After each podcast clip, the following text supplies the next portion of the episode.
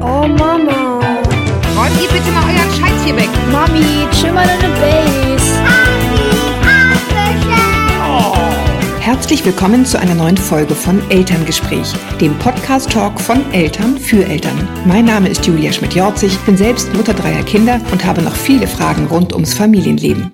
Diesmal an Lisa Ortgies. Die ist eine bekannte Journalistin und moderiert seit 20 Jahren die Sendung Frau TV beim WDR. Aber sie schreibt auch Bücher. Jetzt zum Beispiel ein teilweise sehr lustiges über die Middle-Ager. Das sind Leute so um die 40 oder 50 Jahre, die immer noch in fetzigen Turnschuhen rumlaufen und deshalb fast so aussehen wie ihre eigenen Teenagerkinder. Davon hat Lisa Ortgies nämlich auch zwei, also Kinder. Aber gerade als sie das Buch schreiben wollte, kam was dazwischen bei ihr. Ein Herzinfarkt. Und dann noch einer. Lisa, willkommen. Ja, danke. Äh, du bist zwar nicht hier neben mir, sondern hoffentlich daheim irgendwie entspannt auf dem Sofa, aber ich freue mich, dass du da bist und der Satz hat natürlich nach all dem, was passiert ist, nochmal einen anderen Klang. Also schön, dass du da bist. danke dir. Ist ja jetzt auch schon wieder ein Jahr her. Aber es ist noch präsent. Ist schon, stimmt schon. Ähm, dein Buch heißt Ich will in Würde altern, aber doch nicht jetzt. Und in der Tat, wenn man dich kennt und sieht, unglaublich gut aussehende, vital wirkende Frau. Danke. Dann denkt, ja, finde ich, dann ähm, denkt man jetzt nicht sofort, oha, die ist aber jetzt Herzinfarkt gefährdet, sondern denkt man eher so ein bisschen an den gehetzten, übergewichtigen Manager mit Bluthochdruck. Ja, den, den habe ich auch gedacht. Also ich habe überhaupt nie über Herzinfarkt nachgedacht. Ich habe auch gar nicht über mein Herz nachgedacht. Da hast du ja immer so Zeiten ähm, im Leben, das kennst du vielleicht auch, wo du merkst, oha, irgendwie werde ich gerade von links und rechts überholt. Ähm, das ist zu schnell, das ist zu stressig, hier passiert gerade zu viel, da braucht sich was zusammen. Das kennt man ja, ne? Dass man irgendwie denkt, jetzt mal einen äh, Tritt daneben und ich hole mir irgendwie einen Beinbruch oder irgendwas mit den Kindern passiert oder man fährt irgendwas gegen die Wand. Da gibt's immer so, ein, so ein Gefühl, finde ich, mit dem man dann rumrennt. Das geht gerade zu schnell. Mhm. Ähm, und da wäre mir, wie gesagt, alles eingefallen, aber ganz bestimmt nicht mein Herz, weil ich da auch nie Probleme hatte oder sie zumindest nicht wahrgenommen habe, ne? dass irgendwas auf mein Herz geht sozusagen.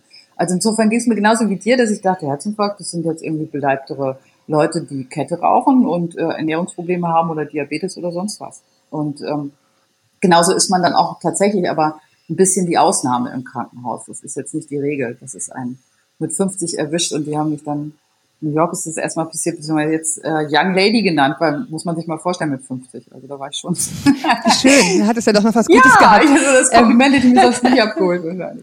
Okay. Ähm, nee, aber letztendlich äh, habe ich jetzt aus deinem Buch rausgelesen zu meinem großen Erstaunen, dass es eben überhaupt keine Seltenheit ist. Ja, und ähm, das habe ich auch erst alles im Nachhinein rausgefunden. Das steigt rasant. Und äh, was ich auch überhaupt nicht wusste, was steigt rasant? Die, sozusagen die, die, die Rate Tatsache von Herz-Kreislauf-Erkrankungen bei Frauen. Und es ist eben so, dass wir alle so ein bisschen damit sozialisiert sind, dass Brustkrebs der Killer Nummer eins ist und das große Problem, weil es eben Riesenkampagnen gab dazu, zu Recht auch weiter gibt, Aufklärung und so weiter. Ähm, das stimmt aber alles nicht mehr. Also Herz-Kreislauf-Erkrankungen haben das überholt. Es ist der Killer Nummer eins bei Frauen. Nicht bei Männern, bei Frauen. Und das kommt dadurch zustande, leider, dass das falsch erkannt wird. Die Symptome werden falsch gelesen, eben genau aus diesem Bild heraus, dass man sich nicht vorstellen kann, das ist eine, ja, äh, unter 70-jährige Frau, das ist eine Frau überhaupt erwischt und dann auch noch eine relativ, also eher mittelalte Frau. Da sind oft viele Mediziner auch nicht aufgeklärt oder ratlos und tippen dann, wenn du dann mit unspezifischen Symptomen ankommst, was bei vielen Frauen der Fall ist, dann tippen die auf eine Gastroerkrankung oder sonst was und schicken dich wieder nach Hause. Und ähm, oh die Sterberate ist sehr viel höher bei Frauen, doppelt so hoch. Und das fand ich alarmierend. Aber ist das vielleicht, ist das vielleicht auch so ein Frauending nach dem Motto, äh, du schreibst es ja auch in deinem Buch, wie ihr dann da gelegen habt und irgendwie gegoogelt habt, was kann da das sein? Und ähm, dann hieß es ja, klingt irgendwie nach Herzinfarkt und du hast gesagt, ach Quatsch, ne? weil man halt als Frau irgendwie denkt, ich doch nicht. Also ich, äh, ne, ich habe genau. die Sache hier, im, passiert mir nicht, ne? Ähm, weil es einfach nicht sein darf, so nach dem Motto. Kann nicht sein, du kannst es einfach, du hast kein Bild dazu, du hast keine, man muss irgendwie so eine Erfahrung oder ein Wissen oder eine Möglichkeit sozusagen in sich tragen, um das überhaupt für möglich zu halten in dem Moment. Und äh, die Symptome waren bei mir auch ganz untypisch im Vergleich zu anderen Frauen sehr eindeutig. Also äh, äh Wahnsinnsschmerzen in der Brust, Ausstrahlen in den linken Arm, Atemnot und so weiter. Das war alles idealtypisch. Mhm. Und trotzdem äh, hat mein Mann das dann praktisch noch gegoogelt und musste erst mal drauf kommen. Ähm, und dann stand der Herzinfarkt und dann habe ich immer noch genau das gesagt, Quatsch, das kann nicht sein. Mhm. Ähm, ich glaube, dass so ein Moment, äh, die manchmal bei anderen, bei denen es dann ein Verschluss ist, das war es bei mir ja nicht, aber genau die Minuten sind, die dann zählen und die dann unter Umständen tödlich sein können. Und dass es kaum Aufklärung darüber gibt, da habe ich mir auch Gedanken darüber gemacht. Wenn das so ist, Killer Nummer eins unter Frauen, hallo, hallo, alle Mütter und so weiter, mit Stress etc., ähm, die müssen das doch alle wissen. Wieso äh, ist das dann nicht im Bewusstsein der Leute? Und äh, tatsächlich, was da fehlt, du hast bei, so komisch das klingt, bei Brustkrebs diese langen Krankengeschichten. Da wird jemand, da gibt es eine Diagnose, dann wird diejenige begleitet zur Chemo und so weiter. Und es gibt Freundinnen und es gibt eine Perücke und so weiter. Weißt du, diese ganzen Geschichten. Mhm und Narrative, ist sehr sichtbar. Und es gibt diese, sage ich mal, Narrative, diese Geschichten, die Erzählungen dazu. Und die sind draußen bei den Leuten und das weiß jeder. Und bei Herzinfarkt ist der Unterschied, es ist meistens dann, wenn es tödlich ist, eben von einer Sekunde auf die andere tödlich. Diejenige ist einfach weg. Das heißt, falsche Diagnose, geht nach Hause und dann kippt sie um und das war's. Will ich nicht. Ja, ich auch nicht. Und Machen wir bitte anders. Ja, das habe ich, glaube ich, auch wirklich so eine kleine Mission mitgenommen aus der Nummer. Mm. Ja, deswegen reden wir ja hier auch drüber. Ich will eine ganz kurze Sache sagen für die, die zuhören. Ich habe ja schon gesagt, die Lisa sitzt leider nicht neben mir. Das ist heute Morgen aus, ja, wir kennen es alle, tausend Dinge sind schiefgelaufen. Das gehört jetzt nicht hierher, aber deswegen sitzen wir nicht nebeneinander. Und weswegen es manchmal so ein bisschen hakelt, das könnte an Lisas uraltem iPhone-Kopfhörer liegen. Du hast es so ein bisschen schon angesprochen. In den letzten Jahren ist es mehr geworden bei den Frauen. Und das führt mich jetzt praktisch zwangsläufig zu der nächsten Frage. Du hast ja eine ganze Menge auf die Reihe gekriegt die letzten Jahre. Du bist eine total erfolgreiche Journalistin. Du hast zwei Kinder und von außen würde irgendwie jeder sagen, das ist so eine Art ja Role Model, wo man sehen kann, geht doch irgendwie alles. Mhm. Würdest du immer noch sagen, ja, im Endeffekt würde ich das unterschreiben oder bringt einen so ein Zwischenfall auch an den Punkt, wo man denkt, habe ich mir zu viel zugemutet? Muten wir uns alle zu viel zu? Ist das der Grund, weswegen das vielleicht auch bei Frauen mehr wird, diese Managerkrankheit? Also meine Beobachtung ist tatsächlich, jetzt unabhängig mal von meinem persönlichen Beispiel, ähm, um dann Schlenker zu machen, ich habe tatsächlich, als ich die Kinder bekommen habe, geglaubt, das muss jetzt alles so laufen wie nach dem Role Model idealtypischen Bild äh, des Familienministeriums, das da gerade angefangen hat, so richtig Aktionen rauszuhauen und äh, Krippenplätze bauen zu wollen, etc. Das war ja alles im Anfang. Meine elf Kinder sind ja jetzt schon ein bisschen älter. Mhm. Und äh, da gab es tatsächlich eigentlich nur äh, so eine Fata Morgana dazu, aber es gab die Krippenplätze noch nicht, es gab die Unterstützung noch nicht. Es gab eine Elternzeit äh, dann 2000, ja beim zweiten Kind so langsam. Aber wir haben alle noch versucht, in diesem idealtypischen Bild hinterherzurennen, ähm, ohne dass die Bedingungen so waren. Und ehrlich gesagt auch ohne das wirklich genau auszukaspern als Paar, wie kann das laufen? Also sollte man nicht gemeinsam Verantwortung übernehmen, sollte man nicht, sollten nicht beide die Arbeitszeit reduzieren. Alles, was ich heute Paaren dringend raten würde. Wir haben, glaube ich, ähm, beide gedacht, dass wir machen so weiter wie vorher. Ähm, wobei ich natürlich nicht im mindesten Maße dann trotzdem als Freiberuflerin reduziert habe und äh, delegiert habe und nochmal aufs Wochenende gegangen bin. Aber im Grunde ist man so weitermarschiert und hat gesagt, das muss so gehen und haben alle geglaubt, das ist organisierbar. Das war das Credo. Alles ist organisierbar. Und ich glaube, das hat sich bis jetzt, äh, 15 Jahre später, rund dann doch schon rumgesprochen, dass nicht alles delegierbar ist. Krippenplätze fehlen immer noch. Aber selbst wenn organisatorisch alles geklärt ist, hast du eine emotionale Verantwortung, die du nicht delegieren kannst. Hast du Tage mit Fieber und Krankheit und Jammer, wo du nicht delegieren kannst, wo du es nicht organisieren kannst, wo dieses Kartenhaus, mit dem wir alle leben, also in Sekunden mit einem Fingerschnippen zusammenbricht. Und ähm, das ist etwas, was ich gern praktisch im Nachhinein jetzt noch sagen würde. Ich stelle da jetzt nichts in Frage. Ich habe es so gemacht, wie ich es gemacht habe. Ich würde jetzt am liebsten, ich habe mal ein Buch über die Vereinbarkeit auch geschrieben, ich würde jetzt am liebsten mal ein Buch drüber schreiben und sagen, bitte folgende Fehler nicht machen. Oder da nicht unter Druck setzen lassen. Oder da nicht glauben, so muss es laufen. Es gibt so ein, sag ich mal, unter Frauen. Kannst du drei nennen? Wo, wo würdest du sagen, als allererstes nicht machen? Nicht alle Kinder passen in die Betreuung, die angeboten wird. Das unterschreibe ich. Also selbst wenn du, selbst wenn du einen Platz gefunden hast, heißt es noch lange nicht, dass das funktioniert mit dem Kind, dass es emotional funktioniert und dass die Beziehung nicht belastet wird oder ja, dass das glatt läuft. Es passt nicht bei allen Kindern, ist leider so. Und die Betreuung, die du brauchst und die alle Kinder haben sollten, die gibt es eigentlich immer noch nicht. Denn das wäre ein Betreuungsschlüssel von eins zu drei oder eins zu vier Norwegische Verhältnisse. Mhm. Und wer sich damit nicht äh, klarkommt oder das, ja, oder damit äh, äh, Probleme hat, den kann ich inzwischen sehr gut verstehen. Mhm. Und dann gibt es noch etwas, äh, was man sich fast drauf machen muss, dass wenn du alles irgendwie abarbeitest und alle To-Do-Listen schaffst und so weiter, dass vielleicht dann auch die Partnerschaft oder der Job eins der beiden anderen Baustellen äh, anfängt zu bröseln. Es ist unmöglich, alles perfekt in der Zeit hinzukriegen. Und was ich beobachte ist, dass eben auch nach 15 Jahren es nicht so läuft, sage ich mal, dass die Frauen, die ins Erwerbsleben äh, reinstreben und ihre Jobs haben und jetzt auch durchstarten und dranbleiben, dass die auf der anderen Seite die Männer haben, die auf ihrem beruflichen Feld zurückziehen, um mehr Familienarbeit leisten zu können. Dieses Rückenfreihalten gibt es in den seltensten Fällen umgekehrt.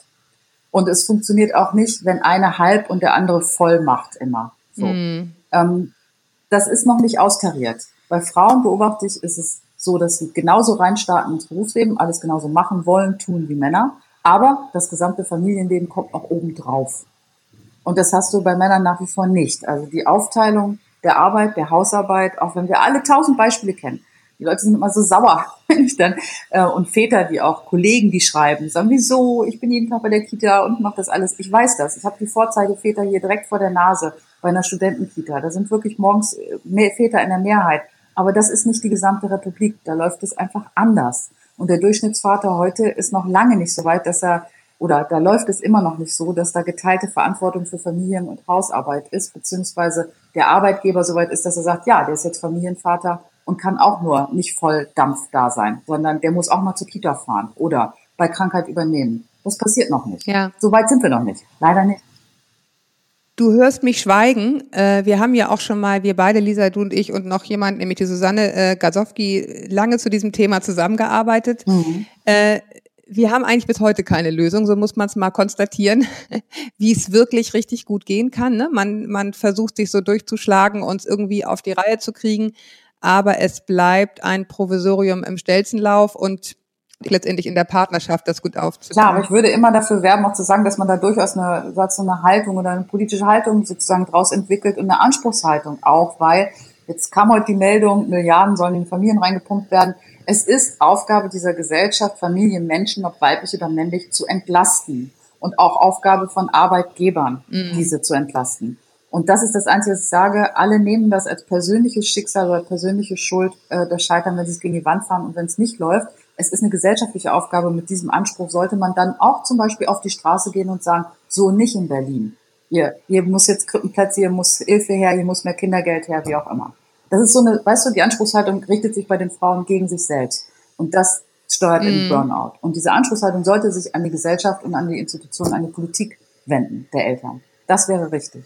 Das schicken wir jetzt gleich weiter nach Berlin. Ich nehme das jetzt auf, mache einen Mail-Anhang und schicke das nach Berlin. Ähm, so, jetzt hast du das im, im, im Genick letztendlich, das, was dir da jetzt mit deinem ganz persönlichen Schweinsgalopp passiert ist.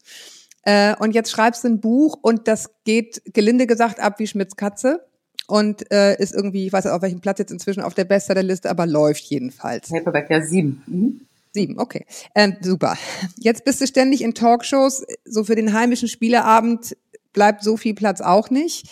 Ähm, es ist ja eine einschneidende Erfahrung. Würdest du sagen, jetzt, jetzt habe ich wirklich was gelernt und mache jetzt alles anders oder ist das eben letztendlich doch nicht so einfach, aus so einer ja, einschneidenden Erfahrung zu sagen, so und jetzt bin ich nur noch daheim und ne, kümmere mich um die Kinder und mache jetzt mal ganz ruhig. So einfach läuft wahrscheinlich nicht, oder? Nee, ähm, es ist auch schwierig. Ich habe ja äh, zwei solche Ereignisse gehabt und ich habe auch gemerkt, dass ich beim ersten Mal eben versucht habe. Bei Ereignisse meinen wir jetzt diese, diese kardiologischen Ereignisse. Herzanfälle, genau. Einmal war das so ein Krampf und dann ein Herzinfarkt. Das klingt alles sehr viel komplizierter. Also äh, Herzanfälle kann man das zusammenfassen. Mhm. Beim zweiten Mal war es wirklich ein Infarkt.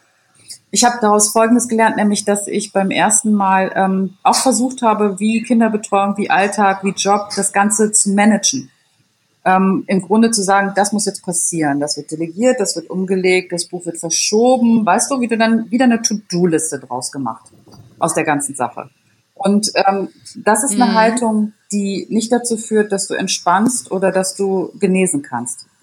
Ähm, es gehört dazu eine gewisse Annahme sozusagen. Dieses, wie gesagt, dass man keine Kontrolle hat. Dass du keine Kontrolle hast und dass du so einer Krankheit eben nicht nur Eigenverantwortlichkeit gehört, dass du selber dir das eingebockt hast und dann selber für deine Genesung zuständig bist. Das ist nämlich noch mal mehr Verantwortung durchs Gesundheitssystem und durch die Umgebung aufgeladen. Das ist im Grunde noch mehr Stress. Selber schuld sozusagen. So genau, du bist selber schuld. Das äh, gibt es ja vielfach auch bei Krebs und anderen Erkrankungen, dass dann irgendwie geforscht wird, ja, aber was war denn bei dir los? Also was hat das, was hat das denn ausgelöst? Hast du denn jetzt mal analysiert, was bei dir los war? Und dieser Anspruch ist allein schon es passiert mir etwas ganz Schlimmes, Lebensbedrohliches und dann werde ich aufgefordert zu analysieren, was denn bei mir in meiner Psyche falsch läuft, dass mir das passiert ist. Und das ist ein zynischer Angang. Das ist auch ein menschenfeindlicher Angang bei der Sache. Das habe ich schnell zu spüren bekommen. Mhm. Aber kannst du das ganz wegdrücken? Also ich meine, ne, also abgesehen davon, dass andere, so wie ich jetzt diese doofe Frage stellen, kann man das selber ganz wegdrücken oder denkt man irgendwie so, okay, pff, was, was war's? Ähm, nein, das kann man nicht und das sollte man auch nicht. Es geht nur darum, dass man nicht diese volle Verantwortung übernimmt und gerade die Haltung auch ein bisschen Shit happens anzunehmen und zu sagen, andere haben auch Stress, ähm, die haben auch Vereinbarkeitsprobleme, die haben auch einen flexiblen Job, aber die kriegen nicht gleich einen Herzinfarkt. So. Also es gibt da einen Teil, der ist Schicksal und das ist eine oder eine körperliche Disposition und den muss man annehmen. Das ist eine Verletzlichkeit, die ab da zum Leben gehört und zu deiner Person gehört und die dich grundlegend verändert. Kann ich total nachvollziehen, weil ja ich finde, es ist auch ein Teil dieses Stresses, äh, wenn man ganz kleine Kinder hat, diese Annahme, was du vorhin jetzt über deine Krankheit sagtest, ähm, die Annahme, man könnte das ja. alles handeln und also organisieren. Handeln muss man sowieso, aber man könnte das irgendwie durch, durch Organisation in den Griff kriegen. Ja.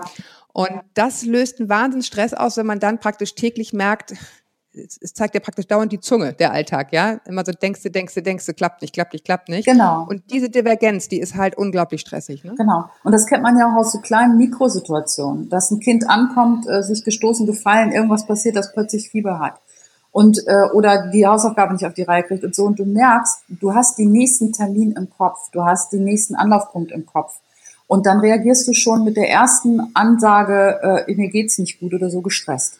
Und das Kind hört das in der Stimme schon, ja, dass du eigentlich sagst, das darf jetzt nicht passieren innerlich. Du sagst es nicht, aber deine Haltung ist so.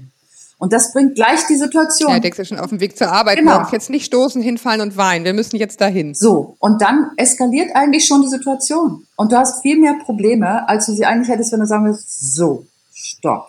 Ist jetzt passiert? Shit happens. Und jetzt höre ich mal genau hin und fühle mal genau hin. Und dann habe ich in der, in der Intensität des Kontakts oft schon das Problem halt gelöst. Und das würde ich jetzt mal, dieses Beispiel aus dieser Mikrosituation mit dem Kind, würde ich jetzt mal aus meiner Erfahrung mit dem Herzinfarkt aufs ganze Leben übertragen. Ich nehme jetzt anders wahr und begegne Menschen und Situationen anders. Ich bin da in, auf Empfang geschaltet. Das war ich vorher nicht. Ich war bei meinen nächsten Plänen und bei meiner To-Do-Liste und bei dem Tag, der abgearbeitet werden musste.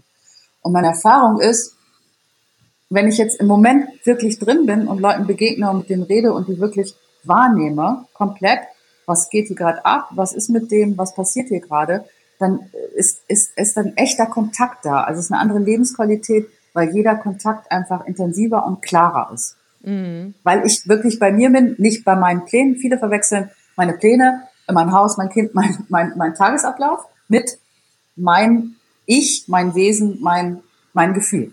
So. Und es ist viel besser im Wesen, in, in, sich, in sich selbst zu sein und um, wahrzunehmen, wie geht's mir gerade und eben auch Kränkungen und Sachen, die dir nicht gut tun, wahrzunehmen. Das ist das große Problem. Das Problem ist nicht, sie dann zu lösen, sondern merke ich jetzt, dass ich mich jetzt, weiß ich nicht. Mehr drauf einlässt sozusagen, auf das, was gerade ist. Genau. Ist das in Ordnung, was gerade passiert, was an mich rangetragen wird? Sollte ich jetzt lieber Nein sagen? Und kann ich das tun? Und wenn du das souverän tust, ist es eigentlich immer okay. Ja? Wenn du es gestresst so, oh, eigentlich müsste ich, ja. An dieser Stelle passt eine kleine Rubrik, äh, an der ich sehr hänge äh, in diesem Podcast und die heißt Top oder Flops. Und weil es wirklich gerade so wahnsinnig passt, ähm, Top oder Flops sind sozusagen die Dinge, die man als Mutter oder Vater, je nachdem, wen ich gerade interviewe, in diesen Tagen, in dieser Woche erlebt hat, wo man sozusagen sein Bestes gegeben hat und am Ende hat es einfach nicht gereicht. äh, man hat es irgendwie nicht gut hingekriegt. Und ähm, meistens fange ich an, das würde ich in diesem Falle auch gerne tun, weil es auch erklärt, weswegen wir beide heute Tickchen gestresst in dieses Interview gegangen sind. Tops und Flops. Mein Top diesen Morgen war, nachdem ich unsere alte, ich kann es nicht anders sagen, scheiß Schrottkiste für 5000 Euro habe reparieren lassen, äh, sprang es heute Morgen zum original zehnten Mal nicht an, während ich eigentlich zu dir fahren wollte nach Hamburg, um dich entspannt zu zweit zu treffen und ein Interview zu führen. Mein Kind saß heulend im Auto und der Hund musste aufs Klo. Da war ich auch sehr in der Situation und hatte, hatte einen sehr intensiven Kontakt zu dem ADAC-Mann, den ich fast die Machete, aber gut. Er hat mich letztendlich das Auto wieder anspringen lassen, aber das war so ein bisschen, was er so alles super organisiert. Die ganze Technik im Koffer, nichts vergessen, Batterien aufgeladen, SIM-Karte drin, ne? Ja, so, ja, klar, alles, alles da. Und dann steigst du in dieses Auto und noch, so. Das äh, war sozusagen mein Top oder Flop. Aber du hast auch was zu bieten, habe ich vorhin gehört. Erzähl. Ja, genau. Also ähm, schöne Sache. Mein, ähm, meine Tochter soll ein Praktikum machen in einem afrikanischen Land. Ich sage jetzt nicht wo, nicht, dass sie das noch tracken. Ähm, es ist ein Visum beantragt. Wir hatten einen Termin beim Konsulat. Alles tippitoppi online. Fotos hochgeladen, Pässe hochgeladen, alles. Wir sitzen da und es kommt einfach niemand. So, also du hast einfach die Zeit freigeräumt. In dem Konsulat. In dem Konsulat ist niemand und es kommt auch niemand. Und äh, du rufst dann an äh, bei der Botschaft und wirst dann tierisch zusammengeschissen, wie du auf die Idee kommst, äh, Entschuldigung, muss ich so sagen, wie du auf die Idee kommst, dass da irgendjemand in Hamburg darauf wartet und dein Visum entgegennimmt, während die Informationen im Internet aber alle stimmen. So, ist jetzt egal, du sitzt da und denkst so, okay, ganz andere Verhältnisse, ich muss mal eben im Kopf gelenkig bleiben, was mache ich jetzt? Und das endet jetzt damit, dass ich hier schon so, ähm, tatsächlich ein bisschen gestresst sitze, weil ich gleich nach Berlin fahren muss, um dann dort ähm, vor der Botschaft zu übernachten am besten mit den Unterlagen und muss alles oh umschmeißen, Gott. alle Pläne, die ich ursprünglich hatte, weil das Kind fliegt in vier Wochen oder fünf Wochen und dann muss das Visum auf dem Tisch sein. So, scheiße. Gut, es ist jetzt ja auch eine Ratgebersendung, dieses Elterngespräch. Mein Rat wäre, dieses Kind macht einfach ein Praktikum in Castrop Brauxel. Ja und äh, bei irgendeinem Bäcker und lernt Brötchen rollen und nicht irgendwo in Afrika. Das wäre Wem sagst du das? Wem sagst du das? Und du leist mir dein Auto oder hast du gar keins? Nö, äh, doch, ich habe eins, aber ein Familienauto. Das ist jetzt auch unterwegs. Das kriegen wir aber mit Ansage kriegen wir das hin. Nee, ist natürlich, du hast natürlich vollkommen recht. Ich auch so, er hätte es nicht wenigstens, naja, USA wäre wahrscheinlich schon einfacher gewesen. Aber nein, es muss äh, exotisch sein. So ist das, ja. Die lieben Kinder, wir versuchen irgendwie alles möglich zu machen. Ich will noch einmal auf das Buch zurückkommen. Mhm. Ähm, Du hast das Buch ja angefangen, bevor du äh, sozusagen diese Ereignisse hattest. Äh, und das Thema waren die Middle Ager, also Männer, die so alt sind wie wir, so um die, ja, zwischen Mitte 40, Mitte Männer 50. Männer und Frauen, genau. Mhm. Männer und Frauen, Entschuldigung, ja, Männer und Frauen. Ähm, dieses jung und fit bleiben müssen. Ja, ähm, das macht ja gar nicht nur die, das macht ja nicht vor den jungen Mädels halt, die irgendwie vor Germany's äh, Next Top Model sitzen, sondern hat uns ja auch erreicht. Ist das auch eine Form von Stress, der uns äh, im Moment irgendwie so ein bisschen killt? Nicht nur berufstätig sein, Kinder kriegen, sondern eben auch noch Bombe aussehen und jeden Abend Yoga? Ist das, also ich empfinde es als Stress. Ich weiß nicht, wie es dir geht. Ähm, das ist auch wieder absolut. Also das ähm, sage ich mal so, es ist auch ein Phänomen dieser Zeit und so hat das Buch auch angefangen. Ich wollte es vor allen Dingen, aber ich glaube, deshalb läuft das auch so, weil ich zur Entlastung beschrieben habe, guck mal, was für Idiotien wir hier aus Tapet bringen, was wir mitmachen, was wir alles tun, was steckt eigentlich für eine Einstellung dahinter. Und bei mittelalten Menschen gehören natürlich die ersten Einschläge so dazu. Deshalb habe ich dann irgendwann entschieden mit dem Herzinfarkt, das webe ich da rein. Das gehört eigentlich dazu. Die Einschläge kommen näher, die ersten Leute werden krank oder verschwinden ganz von der Bildfläche. Und es passt zu dem Rest dazu, weil eben das auch nicht dein ganzes Leben beherrscht, sondern weil du natürlich genauso äh, idiotische Sachen machst, zum Sport gehst, Dinge erlebst im Alltag, äh, zur Kosmetikerin gehst und sonst was für Dinge machst, um dein Leben irgendwie nochmal rumzureißen, zu ändern oder einfach irgendwie auf die Reihe zu kriegen mit Teenagerkindern oder mit kleineren Kindern. So, also ich finde, es passt alles ganz gut zusammen und dass da viel gelacht werden kann. Selbst über die Geschichte mit dem Infarkt steckt ein paar Lacher drin, weil das meine Rettung ist, der Geigenhumor ähm, in so einer Situation, weil du das annehmen musst und keine andere Chance hast. Und deshalb läuft es, glaube ich, auch, weil die Leute sich da wiederfinden, weil sie äh, irgendwie erleichtert lachen können über diese Selbstdarstellung und Darstellung unserer Alterskohorte.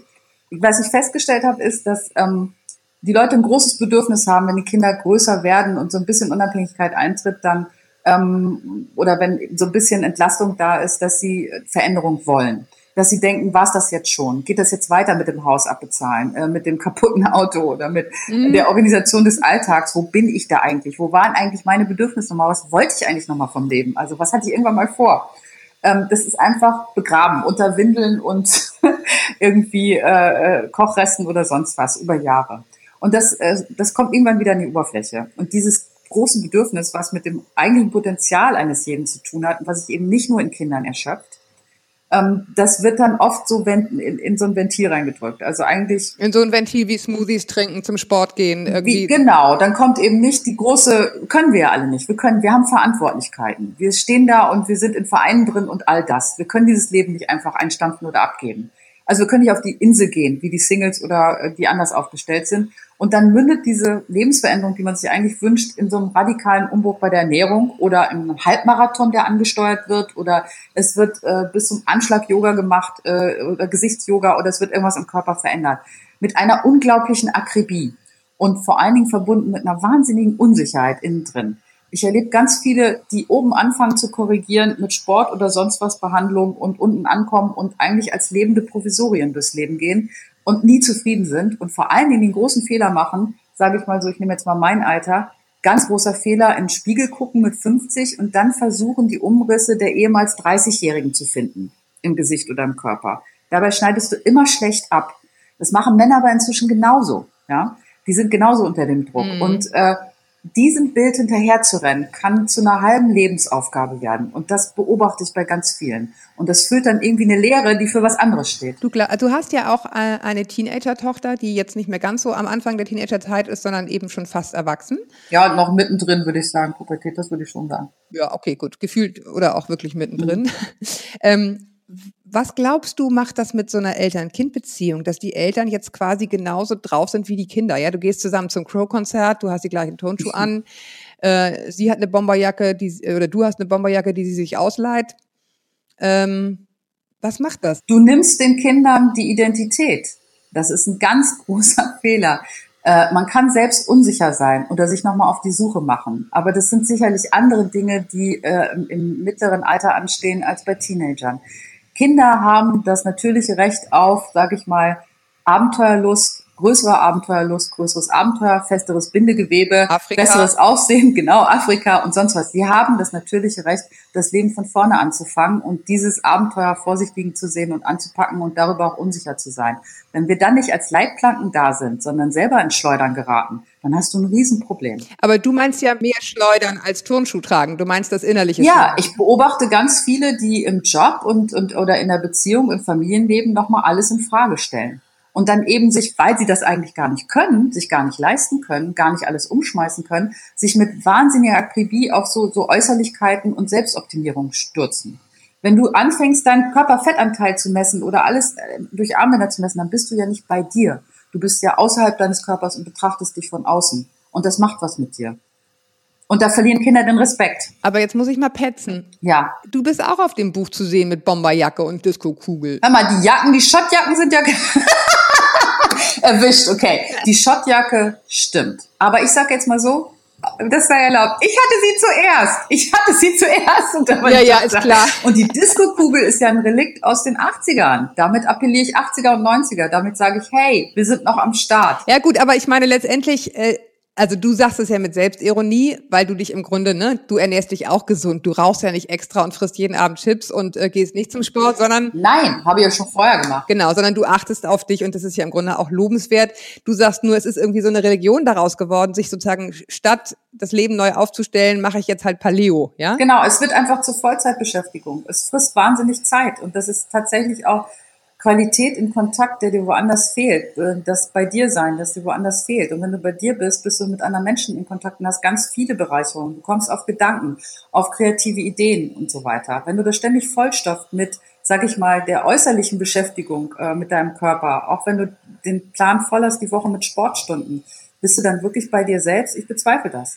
Es spricht ja nichts dagegen, Sport zu machen, aber ich habe zum Beispiel erkannt, wenn ich hier vorne vor der Tür loslaufe, statt mich anzuziehen, in Pilates-Klamotten zum Studio hin, dort rein, den Termin ableisten, bla bla bla, dann bin ich wieder terminlich irgendwie festgelegt. Nee, also das Einzige, was für mich geht, ist rein, morgens in die Box und loslaufen hier. Und das geht. Und dann verschwitzt zurückkommen, so, und dann irgendwann anfangen zu arbeiten, dann duschen, alles andere. So mal als Beispiel. Ne? Und das ist für mich leistbar und irgendwie sinnvoll.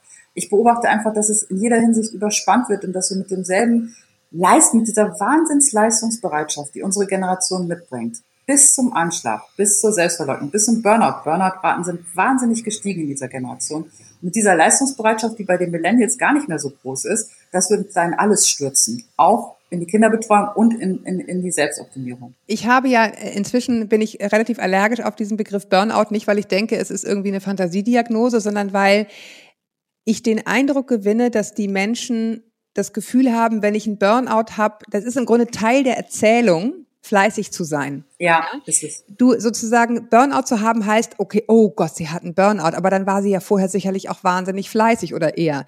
Also im Endeffekt, du musst es bis dahin treiben und dann ist es okay, für zwei Jahre durch sozusagen ne, einzubrechen und nicht mehr zu können und Psychopharmaka zu nehmen. Genau, weil ich damit ja unter Beweis stelle, dass ich ganz viel geleistet habe vorher. Genau, aber ich darf eben eigentlich nicht vorher sagen, ehrlich gesagt, ist mir jetzt einfach zu viel, möchte ich nicht machen. Ich habe zwar noch keinen Burnout, aber ich will ihn auch nicht kriegen und deswegen backe ich jetzt keinen Kuchen für dieses Buffet. Mhm. Und deswegen werde ich jetzt nicht diese äh, Klassenreise mit Gepäck bestücken und nach Sylt mhm. fahren, irgendwelches scheiß Schulgepäck, sondern ich mache es einfach nicht. Sondern ne, wir versuchen halt alle letztendlich in diesem Leistungssystem drin zu bleiben, mhm. bis es kracht. Ähm, richtig. Und es ist irgendwie ganz schwierig, das bei sich selbst in Frage zu stellen, zu sagen, ist das nicht eigentlich nach einem Leistungsschema? Total. Ja? Und äh, ist das wirklich machbar und wo sind da meine Grenzen? Und das musst du im Grunde jede Woche hinterfragen, etc., bevor du in solche Abläufe eintauchst. Und das ist, es hat aber auch viel mit dem zu tun, was ich mir selber auferlege und viel mit dem, was mir aufgedrückt wird. Es gibt halt immer mehr Systeme und, und Zusammenhänge, wo es mit Elterninitiativen, mit Elternengagement in den Schulen, in Vereinen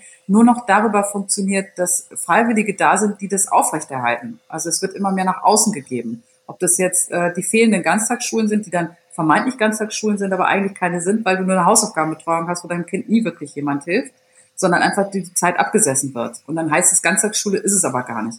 Es sind so lauter so potemkische Dörfer, Fassaden, das stimmt noch nicht. Es ist keine wirkliche Entlastung da und wir füllen das. Es ist total interessant. Ehrlich gesagt habe ich das Gefühl, ich habe ein totales Aha-Erlebnis. Gerade dieses, die Tatsache, dass überall gespart wird, ne? Mhm wird letztendlich, äh, zumindest, also wird auf aller Rücken ausgetragen, aber eben auch auf dem Rücken von den Menschen, die Familie haben, weil die dann eben viel mehr ehrenamtliche Tätigkeiten übernehmen, genau. als das bei unseren Eltern der Fall war. Also ich erinnere mich bei meiner Mutter da wirklich nicht dran. Und ich bin Anfang der 70er geboren, ja. die war alleinerziehend. Ähm, aber ich, ich, ich wüsste nicht, wann die mal einen Salat irgendwo gemacht hat, ja? Nix. Gibt vielleicht auch andere Mütter, keine Ahnung. Aber ja, es gab auch nicht diese Veranstaltung. Wenn ich meine Mutter irgendwie gesprochen habe, die meinte, ihr habt schon wieder ein Sommerfestverein vom Verein, ihr hattet doch gerade so ein Sommerfest. Ja, ja, aber das war bei der einen Schule und dann war es bei der anderen. Und dann war es so viel Spaß, das macht, ja, aber es sollte eben Spaß machen. Und es sollte irgendwie nicht zu einem Riesen-Event und zu einer Organisation werden, äh, die sich aufbläht und wo dann auch eine sozusagen du moralisch in Haft genommen wirst, da wirklich zu performen auch und zu liefern. Das hat sich ja. einfach total ausgeweitet. Kindheit ist heute mit wahnsinnig viel Orga-Aufwand, mit Frühförderung, mit wahnsinnig viel Sachen verbunden, wo du schon die Hälfte deiner Zeit einplanen musst. Es ist die Haushaltstätigkeit, die rationalisiert ist durch Maschinen, durch vielleicht äh, Serviceleistung. Das ist alles aufgefüllt mit äh, Kinderbespaßung, Frühförderung etc. Jetzt muss ich mal einmal ehrlich gesagt fragen, läuft bei dir im Hintergrund gerade eine Waschmaschine? Nein. Achso, ich dachte, irgendwas, irgendwas habe ich das Gefühl, schleudert da. Also der, das Laptop macht so ein ganz kleines Geräusch, aber es macht. ah, der Laptop atmet. Komplett okay. still. Nee, nee. Okay, das gut, alles klar. Nee, ich habe sogar, es klang irgendwie zwischendurch mal so. Hätte ja sein können, wir sind hier zu Hause beide. Lisa, ähm, wir wollen es nicht zu schwer werden lassen, trotz allem. Äh, wir sind noch da, das ist gut. Ähm, wir haben Kinder, die auch noch da sind, das ist noch besser. Ähm, wir versuchen einfach weiter durchzuhalten. Genau. Äh, Gutes Motto. Wie bitte? Gutes Motto. Ja, ich war gerade am Wochenende auf einem äh, auf einem höchst amüsanten äh, Yoga-Tönen-Wochenende, wo ich auch dachte, um Gottes Willen, was hat mich hierher verschlagen? Aber da sagte die Yogalehrerin. Ach, du hast es auch gemacht. Genau, äh, genau, ich auch. Und da sagte die Yogalehrerin irgendwann, lächeln, atmen, weitermachen. Mhm. Und mit diesem wunderschönen Schlusswort ähm, werden wir es jetzt belassen. Und wir müssen uns dringend wiedersehen. Äh, bis dahin wünsche ich dir, dass du den Kopf über Wasser hältst, allen anderen da draußen auch. Und ähm, Mach ich. Ach, ja, danke, dass du da warst. Ahoi aus Hamburg und bitte erzählt von uns, abonniert uns, sagt, wie nett es bei uns ist. Und vielleicht mögt ihr uns auch schreiben, wenn ihr eine eigene Geschichte zu erzählen habt. Vielen Dank fürs Zuhören. Vielen Dank, Lisa. Danke auch. Tschüss. Tschüss.